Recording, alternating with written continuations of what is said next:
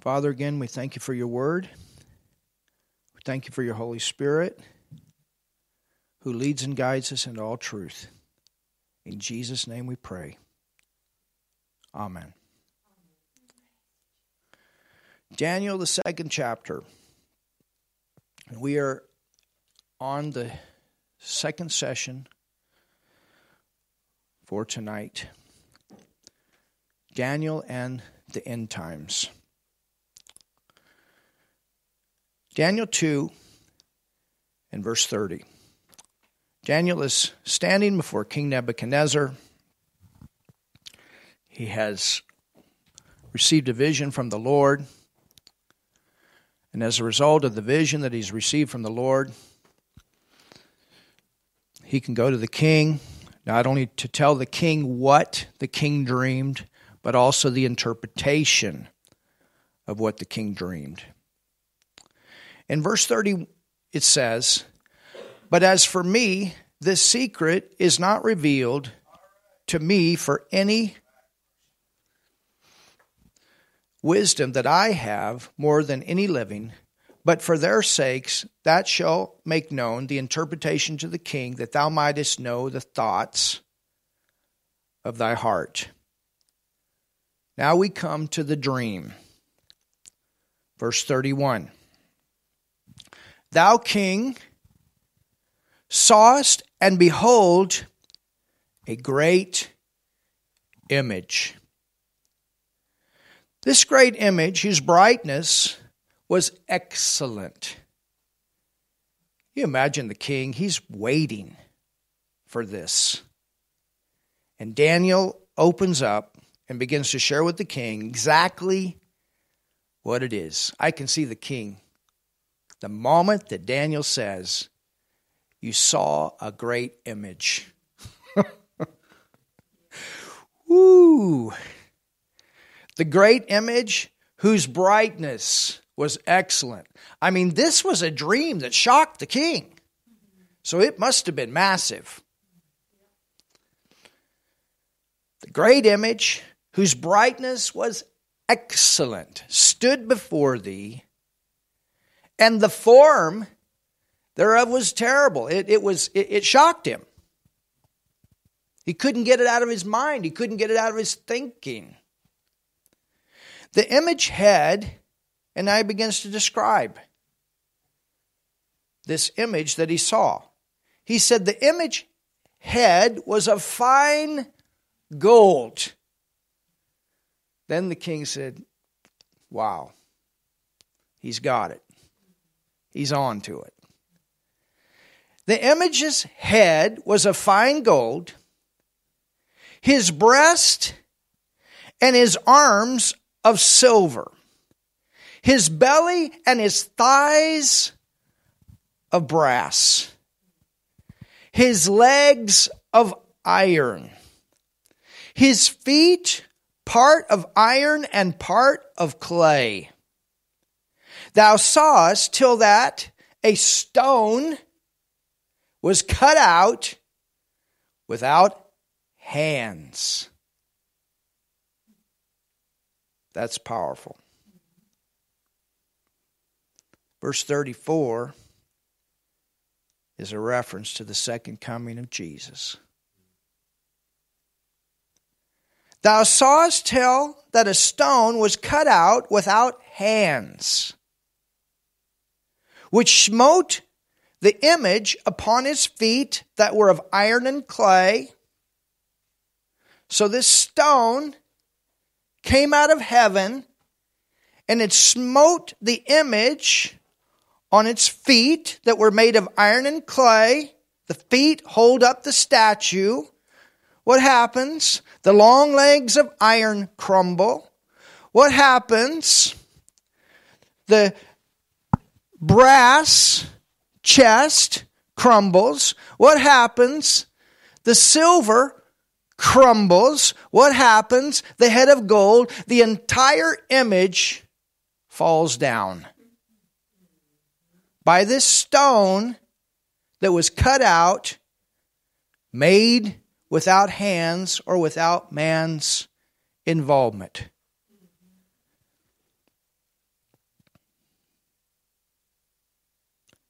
Then was the iron, the clay, the brass, the silver, the gold, broken to pieces together, and became like the chaff of the summer threshing floors. And the wind carried them away, that no place was found for them. These kingdoms did not have their reign anymore.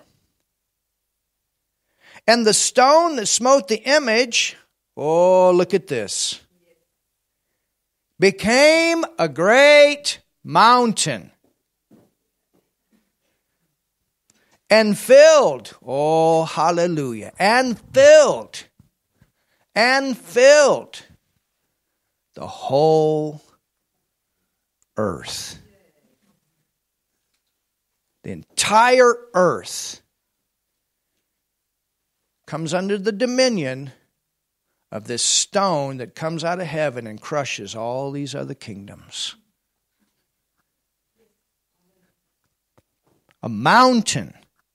And from that place, remember when Jesus was tempted of the devil in the wilderness? What does the Bible say? It says that he took Jesus to a high mountain and showed him all the kingdoms. And he said, If you bow down and worship me, I'll give you it all.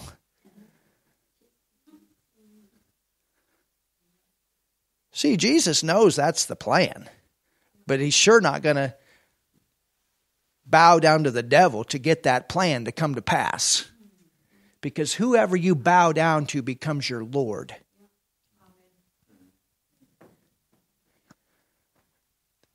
The devil took Jesus on a high mountain and showed him all the kingdoms and said, If you'll bow down and worship me, I'll give you all these kingdoms, for they've been delivered unto me.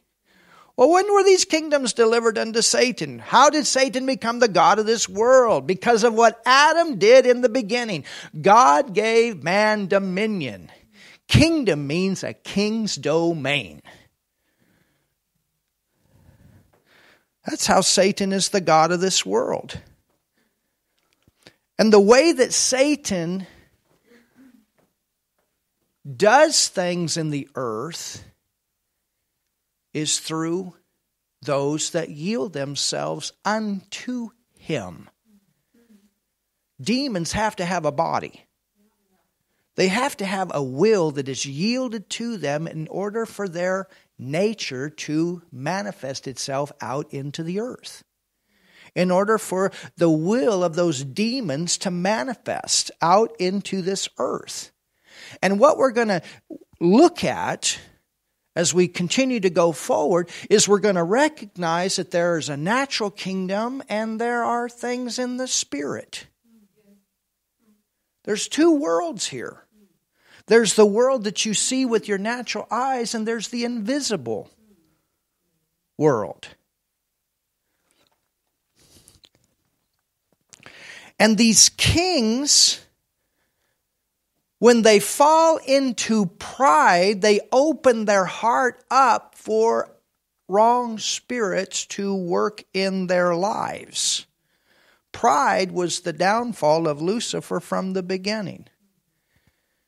He had a kingdom here in this earth at one time. The Bible tells us that. It tells us that as Lucifer, he used to rule the nations of this earth. He wanted to take his kingdom here in this earth and overthrow the throne of God in heaven. He had a place in heaven, he had a place on the earth. This was before the time of Adam. But you understand, the Bible tells us that he was kicked out. He lost his place in heaven he deceived the nations that were on the earth, and then when he deceived the nations, this earth was wiped out with the first flood. David even prophesies about floods. And that's why you have in Genesis, the first chapter, says, In the beginning, God created the heaven and the earth, and the earth was without form and void, and darkness was upon the face of the deep or upon the waters. It was wiped out. And from that point on, the devil has wanted to get the dominion. And that's why he tempted Adam in the beginning, because God gave dominion to Adam and Eve in the beginning. And he lost. Adam, Adam took the dominion that God gave him over this earth, and he gave that dominion over to Satan, and Satan became the God of this world. But the thing is, it's only for a time period. Because God is the creator, and creation is never higher than the creator. God's always got a, high, a better plan. He's always got to answer before the problem came. And that answer was to send Jesus Christ, the last Adam, to fix the problem that the first Adam created. And so when Jesus was tempted in the wilderness, he went through the same temptation that Adam was tempted by and gave this dominion over. Jesus went through the same thing. Adam failed, but Jesus succeeded. And that's what gives him legal right to eventually bring the kingdom of God to this earth. This is what's coming. You know, this is what I believe. I believe that if Adam and Eve had eaten of their will of the tree of life, they could have removed the tree of knowledge of good and evil. And it could have been stopped then. That's what I believe. Because that was the only bad thing that was in the earth. Was the tree of knowledge of good and evil. But they didn't do that. So what happened? Jesus came along and he died on the tree of knowledge the cross. He became the curse. Jesus went to hell. He raised from the dead. And when Jesus raised from the dead, he became the tree of life. And when we are born again, we have what Adam could have taken into him. At that time, he could have chose a deeper relationship with God. You understand? That, that's, that's, that's the way I see it. So I want you to understand a little bit about what's going on here as, as we go forward into these different to this this this is this is more than just a statue. This is about the second coming of Jesus. And what I gave you right then is what gives Jesus the legal right to bring his kingdom back to the earth. He's already conquered the devil when he, when he was crucified and he raised from the dead and he's already given us eternal life. But there was a time period that God had planned for man to come into the earth. That was 6,000 years of time. We are at the end of that. This lease is almost over. Adam was only the manager, not the creator. But praise God, everything's coming back where Jesus brings his kingdom back to the earth, and he's coming back as the King of kings and the Lord of lords.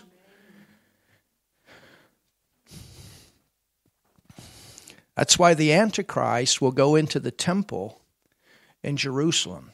He wants that throne. And what's Jesus going to do? The Antichrist will never take over the whole city. But when Jesus comes, everything going to be taken over and his whole kingdom is going to reign in this earth. And we're going to be there with him. Wow. Powerful, isn't it? So it says, then was the iron and the clay and the brass and the silver and the gold, verse 35, broken to pieces together and became like the chaff of the summer threshing floors.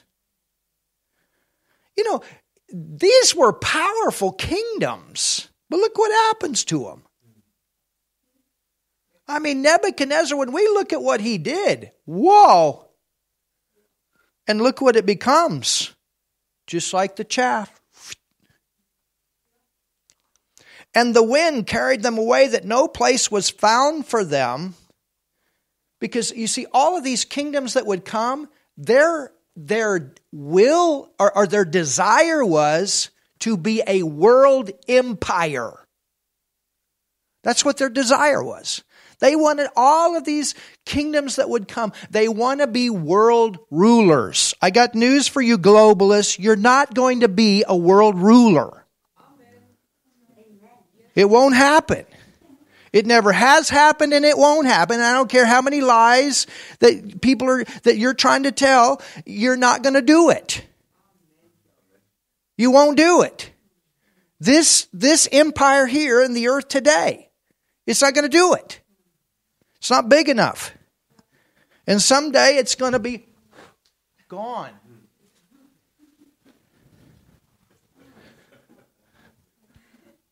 Mr. Bill Gates, if you don't come to Jesus, you're going to be. Mr. Soros, if you don't come to Jesus, you're going to be. Mr. Rockefeller, if you don't come to Jesus, you're going to be. Mr. Mark Zuckerberg, if you don't come to Jesus, you're going to be. All these people are connected. Every one of them. And there's a bunch of them that are involved in it too from this from from the Europe the continent of Europe.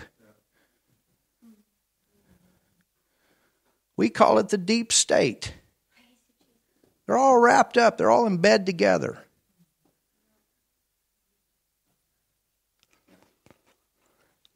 It's called the Antichrist system. But we're not afraid.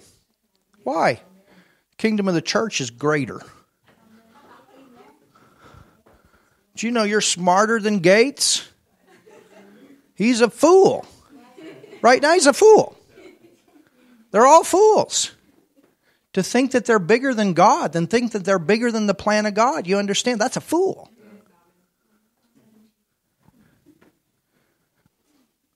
Somebody say something here.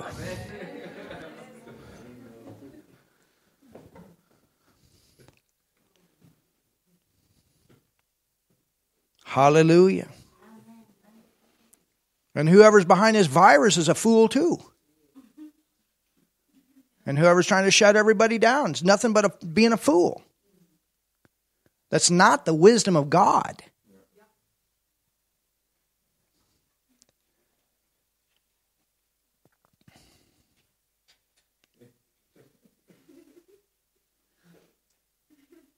I mean, think about that.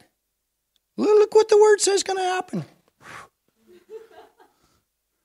You know, I used to run a combine. I know I know what this is talking about. Back back then they would take the grain and they would throw it up in the air and the wind would blow out the chaff.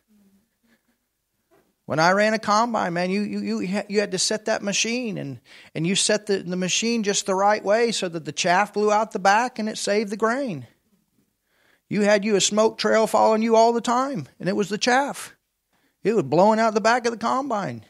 You didn't save that, you just put it back in the ground with a tractor to grow new grain. Just blew away.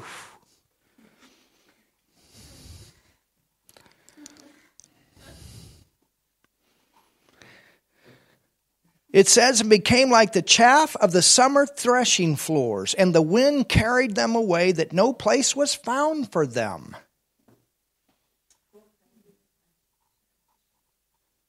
And the stone that smote the image became a great mountain and filled, hallelujah. Come on, church, we're in the right kingdom. We're a part of this.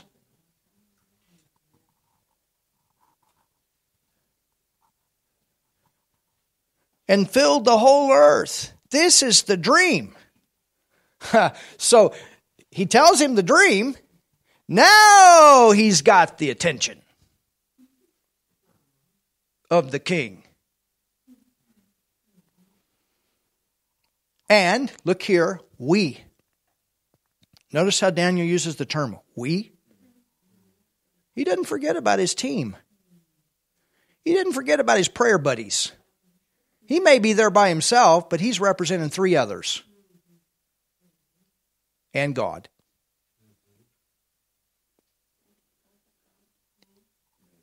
We don't do it by ourselves. Amen? We're a team. Man, I think about the power of God that was here in this place last night as we were praying. My goodness, we're a team. And it just gets stronger and stronger. We're a team. We all have a part in this. Church is a bunch of team members flowing and working together.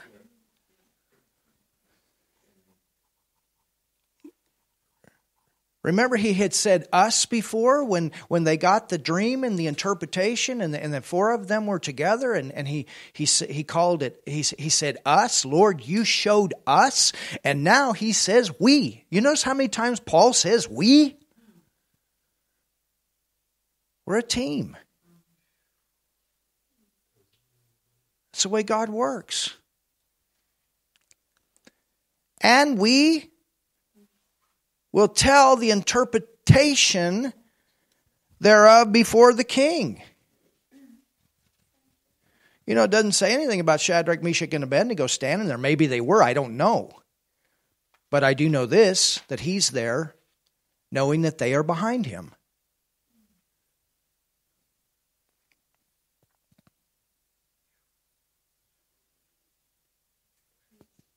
Hallelujah. But think about that. All these kingdoms, Alexander the Great, that's one of them. He wanted to control the world. Think about all these kingdoms. The Roman Empire, they were the longest lasting empire, about a thousand years. Wanted to control the whole world. Think about even the history of Germany. Hitler wanted to take over and control the whole world. Think about that. Where did that idea come from? It's an antichrist spirit that they yielded to. You understand? I didn't say they were the antichrist. The Bible tells us that there are antichrists in the plural. There's going to be one antichrist. You understand? But think about the spirits that are behind this. And it goes with pride. It's always connected with pride. Same thing, Lucifer. I will. I will exalt my throne above the stars of God. I will sit on the throne of the Most High. I, I, I, I. Lucifer forgot he was created, and the creation is never greater than the Creator.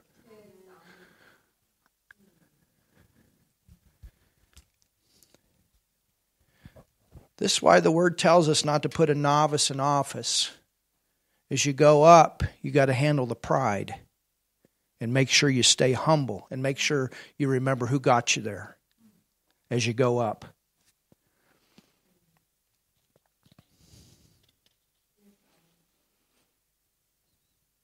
You understand that?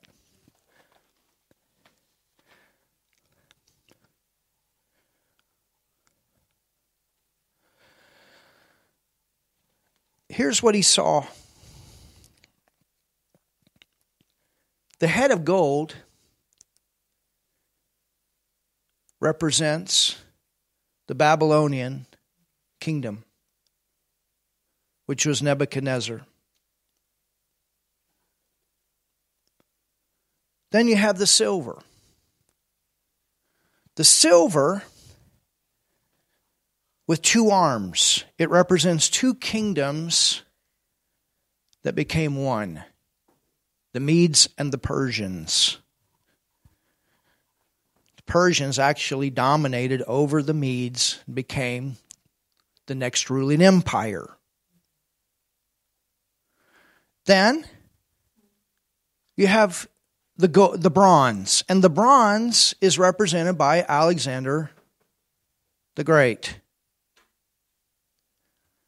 Then you have the long legs of iron, which was the Roman kingdom. Then you get down to the feet, and the feet have to do with iron and clay and ten toes. That's where we are, where we are today. It's the revised Roman Empire. And eventually, this has to come down to 10 it's either 10 nations or 10 languages. The reason I say languages, remember back in the time of the Tower of Babel, where you had all those different languages, that's where you had all those different nations. Those languages represented nations. So we don't know. We don't know for sure. Either the European Union is going to end up in 10 nations or 10 languages. Think about Switzerland, Germany, Austria. That's three in itself. I think right now, what is it, at 27 nations that are in the European Union? So somewhere this has to come down to 10 something. And this is the reason, because the word says that it's iron and clay. Iron and clay doesn't hold together very good. The, the, the, the empire before, the, the Roman Empire, which is represented in the long legs, that was about a thousand year reign. That was a, I mean, they ruled with, with, a, with an iron fist. But then you get iron and clay. This is the reason that it always looks like is it going to stay together? Is it going to fall apart? Is it going to stay together? Is it going to fall apart? It's never going to have the strength that it had back in the times of the first Roman Empire.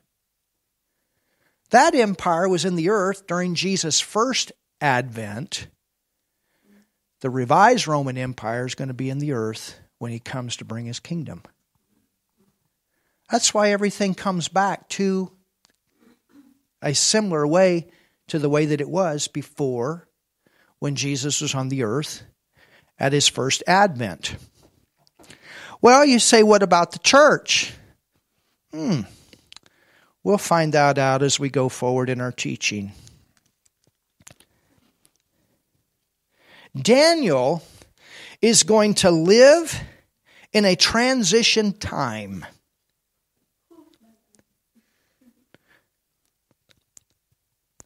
He comes in to the time he comes into Babylon at the time of the first kingdom, and he's going to leave because of the Medo Persian kingdom and because of Cyrus. Do you remember what we learned when we were studying those seven churches? And we, we learned that Cyrus got some money and he used that money when um, from from uh, I, I, don't I can't remember it's I'm I'm losing or I'm not I'm not remembering which which uh, church it was. Was it Sardis? Maybe it was Sardis. The one me the Midas touch. I think it was the church of Sardis. But remember how there was cracks in the walls and they had all this money and they had all this gold, and because they didn't pay attention, and Cyrus actually ended up conquering, and he, and he got the treasures of the city. Well, he used the treasures to give to the Jews to go back and rebuild in their land. Amazing.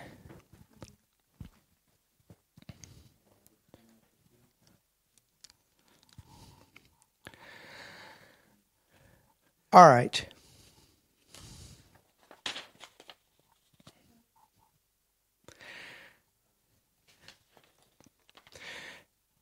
Now, I want to read a little bit more.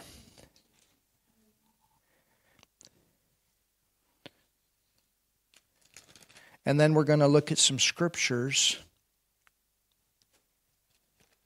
in Revelations.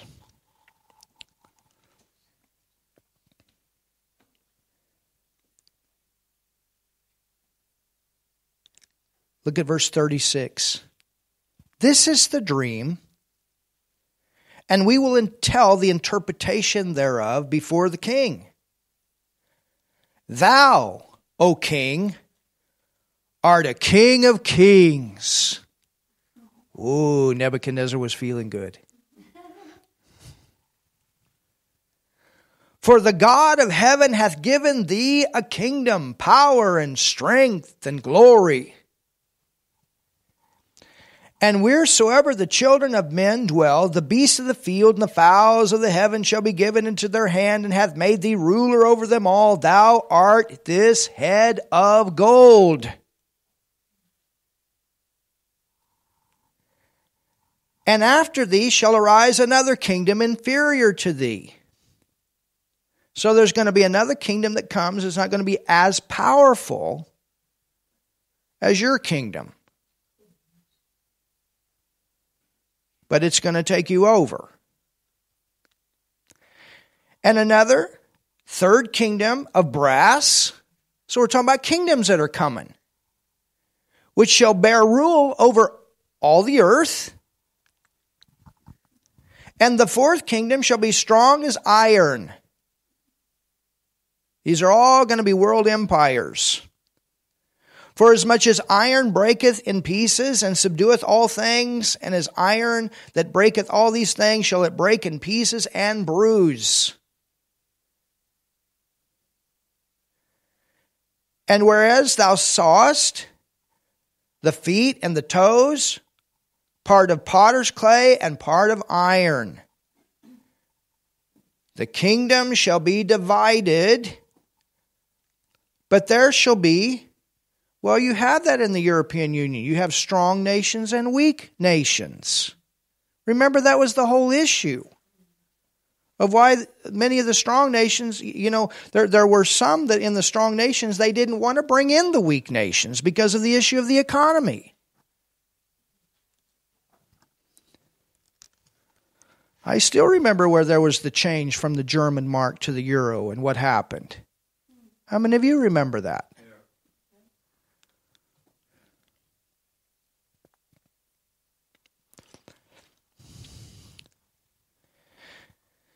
And there shall be in it of strength of iron, forasmuch as much as thou sawest the iron mixed with miry clay. And as the toes of the feet were part of iron and part of clay, so shall the kingdom be partly strong and partly broken. Is that a picture of today or what?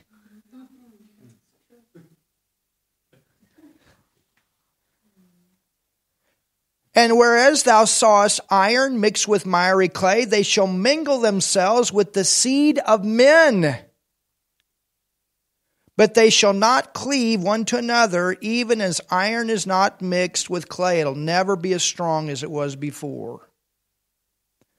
And that's the system that the Antichrist will eventually come out of. The Antichrist will come out of the European Union.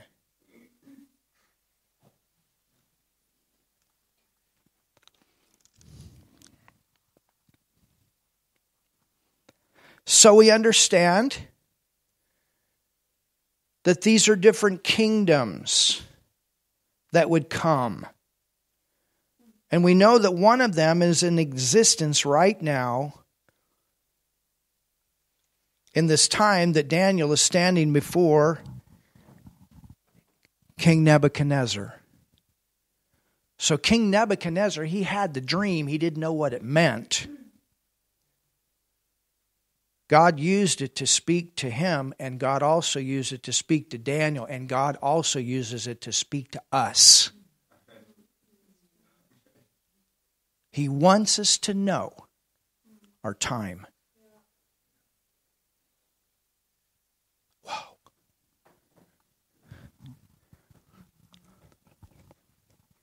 He wants us to know. Go with me to Revelation 17.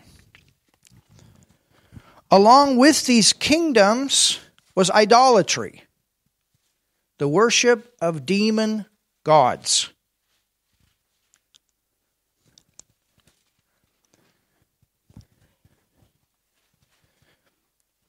Because of this idolatry,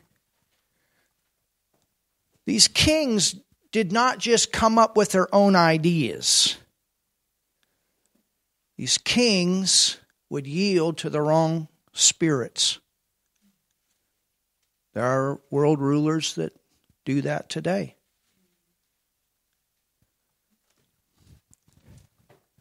Even Peter, remember, Jesus said, Get thee behind me, Satan. People can yield to the wrong spirits. And there's one thing about having the wrong kind of thoughts that are influenced by devils, it's another thing to be possessed. And when people are not born again, they can take on a spirit.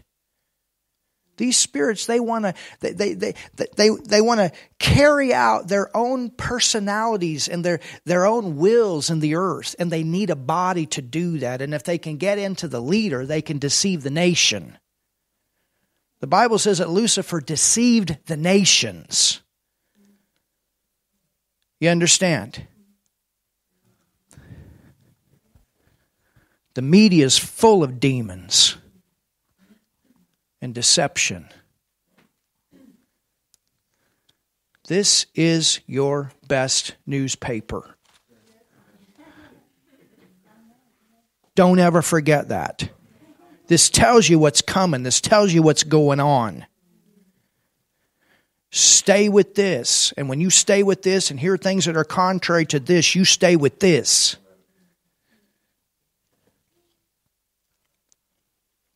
Revelation 17 and verse 1.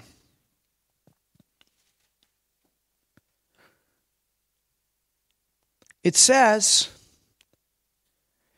And there came one of the seven angels which had the seven vials and talked with me, saying unto me, Come hither, I will show unto thee the judgment of the great whore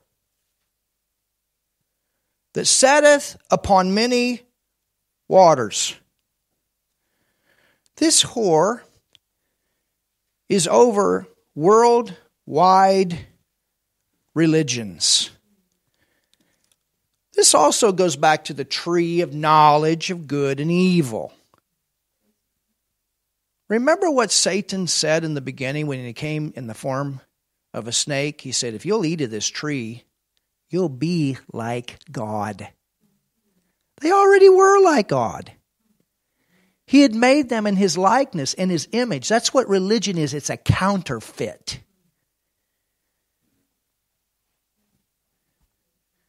It's called the tree of knowledge of good and evil.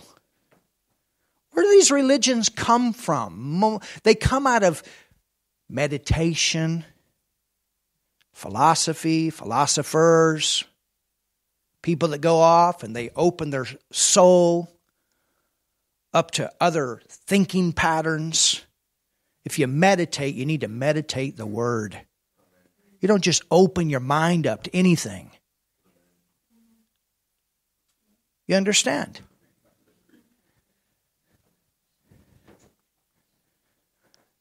That's if, you if you go into the book of Acts and we'll look at this, but in the in the place called Athens, it's my understanding that in Athens they had thirty thousand idols.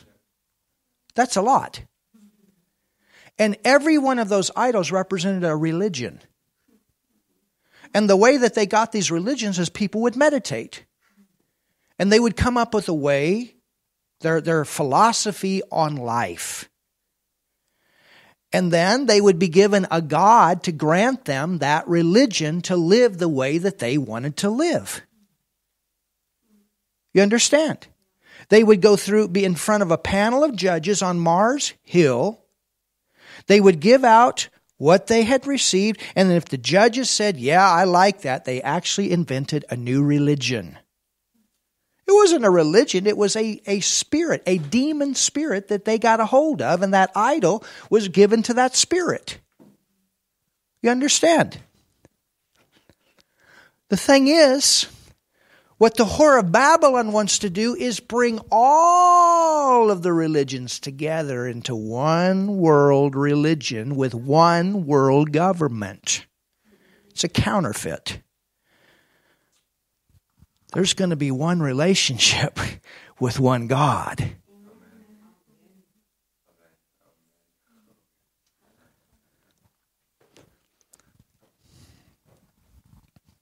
Thank you, Jesus.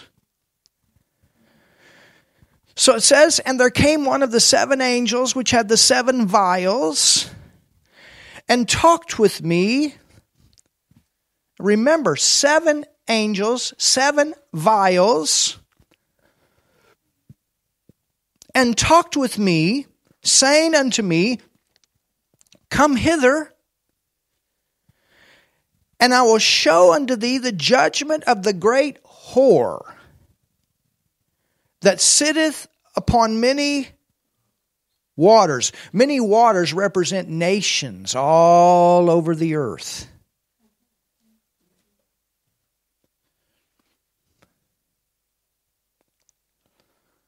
Verse 2, here it is. With whom the kings of the earth. What kings? We're going to find that there are seven mentioned here. It's interesting because Daniel, through Nebuchadnezzar, sees five, but when John has the vision of Revelation, he sees seven. Why? Because there were two kingdoms before Nebuchadnezzar that also reigned over Israel. That was Egypt and Assyria. Amazing how accurate the Word of God is. And every one of them were involved in false religions and idolatry. So it says in verse 2 with whom the kings of the earth have committed fornication. Idolatry is spiritual adultery. Idolatry is spiritual adultery. God is a jealous God. No other gods before him. Jesus is not a way, he is the way. He's not a truth, he's the truth. He's not a life, He's the life. And no one can get to the Father but by Him.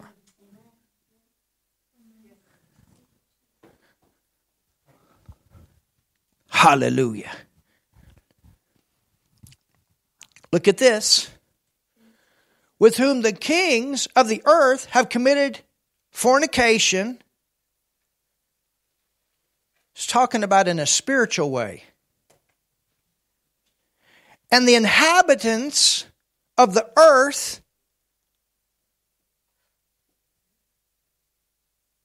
have made drunk. So not only the kings, but their kingdoms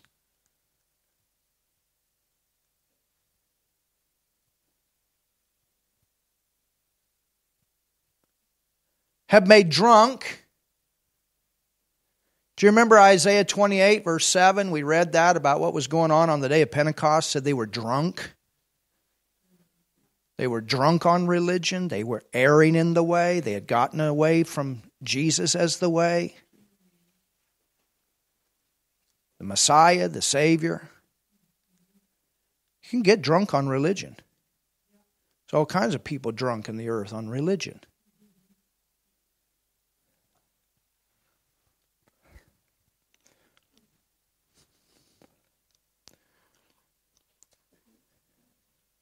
Drunk means that you don't, you've, you've lost your sight, you've lost your vision, something has taken over.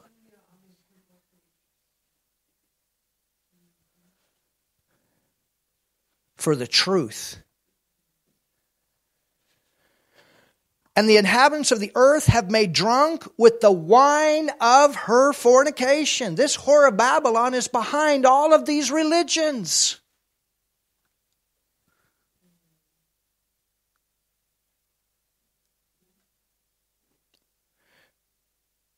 Verse 3 So he carried me away in the spirit into the wilderness, and I saw a woman set upon a scarlet colored beast, full of names of blasphemy. Now look at this. And now we come into our time. Having seven heads, that's the seven kingdoms and ten horns. Now we're up to the last one. You understand? We are here. We are here. We are here right now. We are right in front of this kingdom coming into this earth. It's here, but the Antichrist cannot reveal himself while we're here. Jesus is coming. Oh, look at your neighbor and say, Jesus is coming.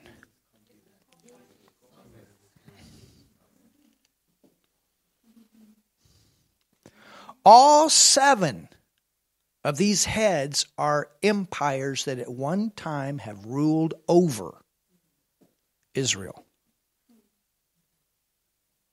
When Jesus was here in the earth, that's why they kept saying, Jesus, are you bringing your kingdom now? Jesus, are you bringing. They wanted to be delivered from that Roman Empire.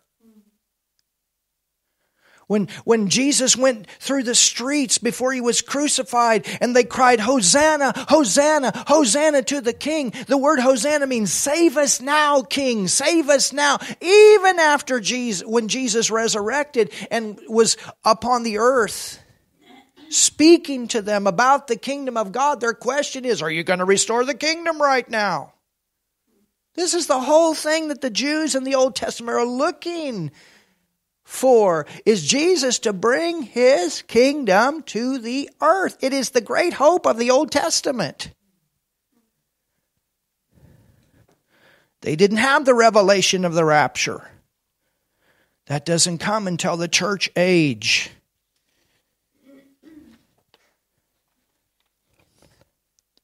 Go with me to verse 9.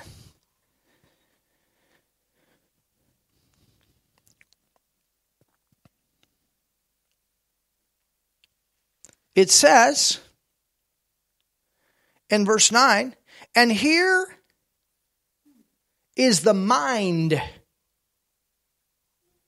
which hath wisdom. The seven heads are seven mountains on which the woman setteth. In all these different kingdoms, she's been involved here. You understand? Religions, these, these religions or the, this idolatry has been in, always in the background. What's going on in the natural is a result of what's going on in the spirit. You understand?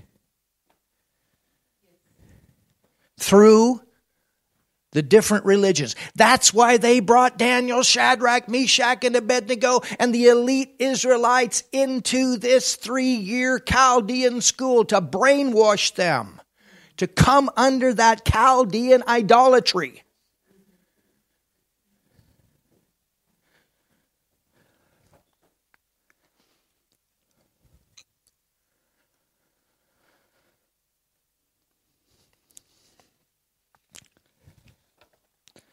Go to verse 10.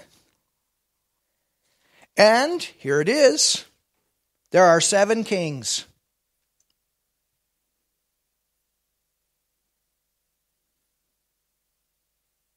Five are fallen. So, what does that mean? By the time we get to John's revelation, Egypt has fallen, Assyria fallen, Babylon has fallen, the Persian kingdom has fallen, the Grecian kingdom has fallen. So there's five, and he says, and one is. When John is writing here, the Roman kingdom with the long iron legs is in existence at that time. But he says there's yet one to come. It's here. Hello? It's here. It's in the earth today. It's in the process of forming. Eventually, it's going to come down to 10. We're here, church. We're here. It's amazing to know this. You know how many Christians don't know this? Think about if all the Christians would know this, we'd be over. We'd be out there living, winning souls like crazy. We're here. Out of all this 6,000 years of history, we're here. Oh, somebody say something in this place tonight. Five are fallen, and one is, and the other is not yet come. John's talking about his time. And when he cometh, he must continue a short space. How long? Seven years.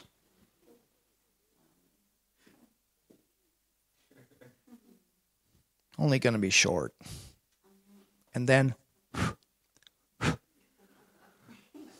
gone. And then comes the big mountain. this is why Jesus is called the King of Kings. Not only about us, he's also the King of Kingdoms.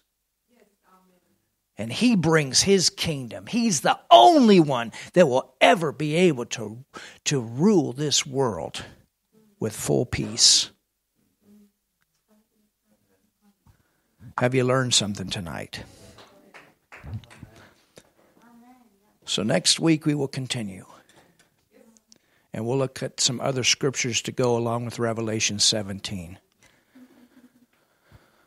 Whew. Father, we thank you for your awesome word. And Lord, I pray that. I pray you motivate. Lord, use this to, to motivate us to bring people into your family like never before. Jesus, you're coming again. You're coming again. You're coming to take your church away, and then you're going to bring your kingdom. We're coming back with you to rule and reign upon this earth. Hallelujah.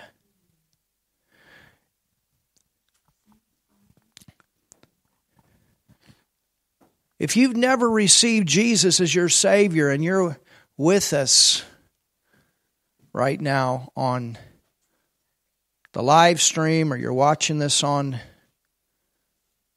video on demand, God loves you. He wants you in His kingdom. He wants you in His family.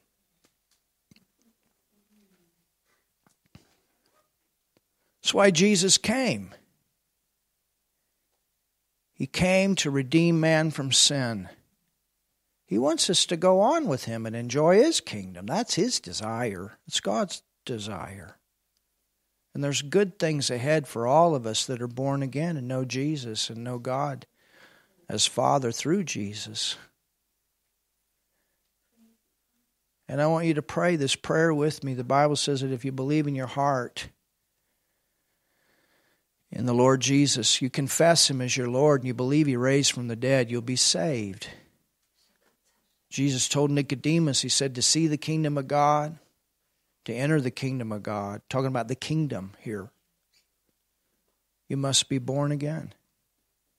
I want you, I, I, I want to see you in heaven. I want to see you go forward with this. And I know God, my God does. My Father does and He can be your Father right now. I want you to pray with me right now. Pray this prayer. You see, sin is what separates you from God. God's holy.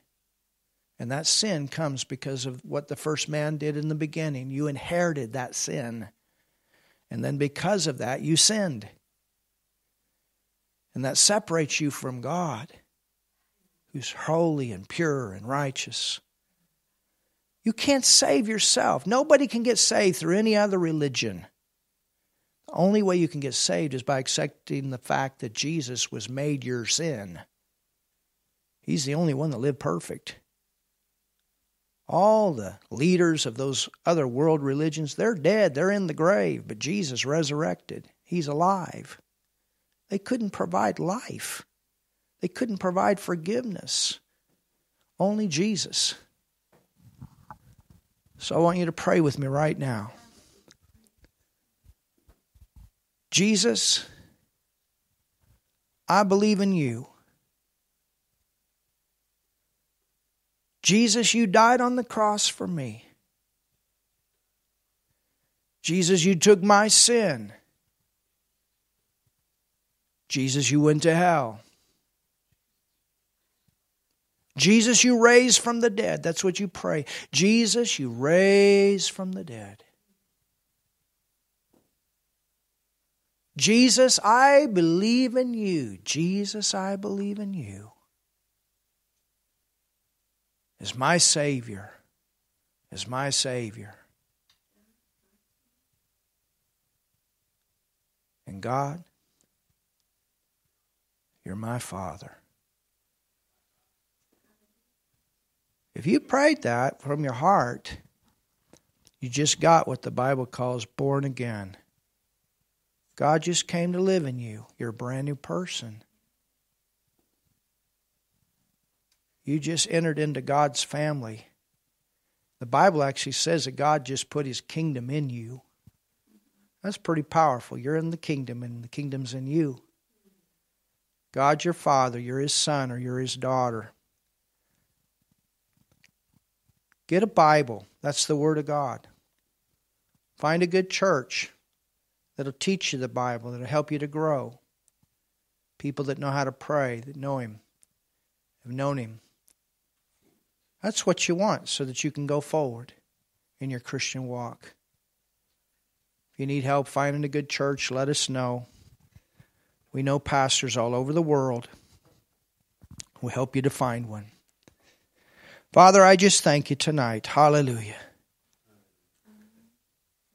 For a great time in your word.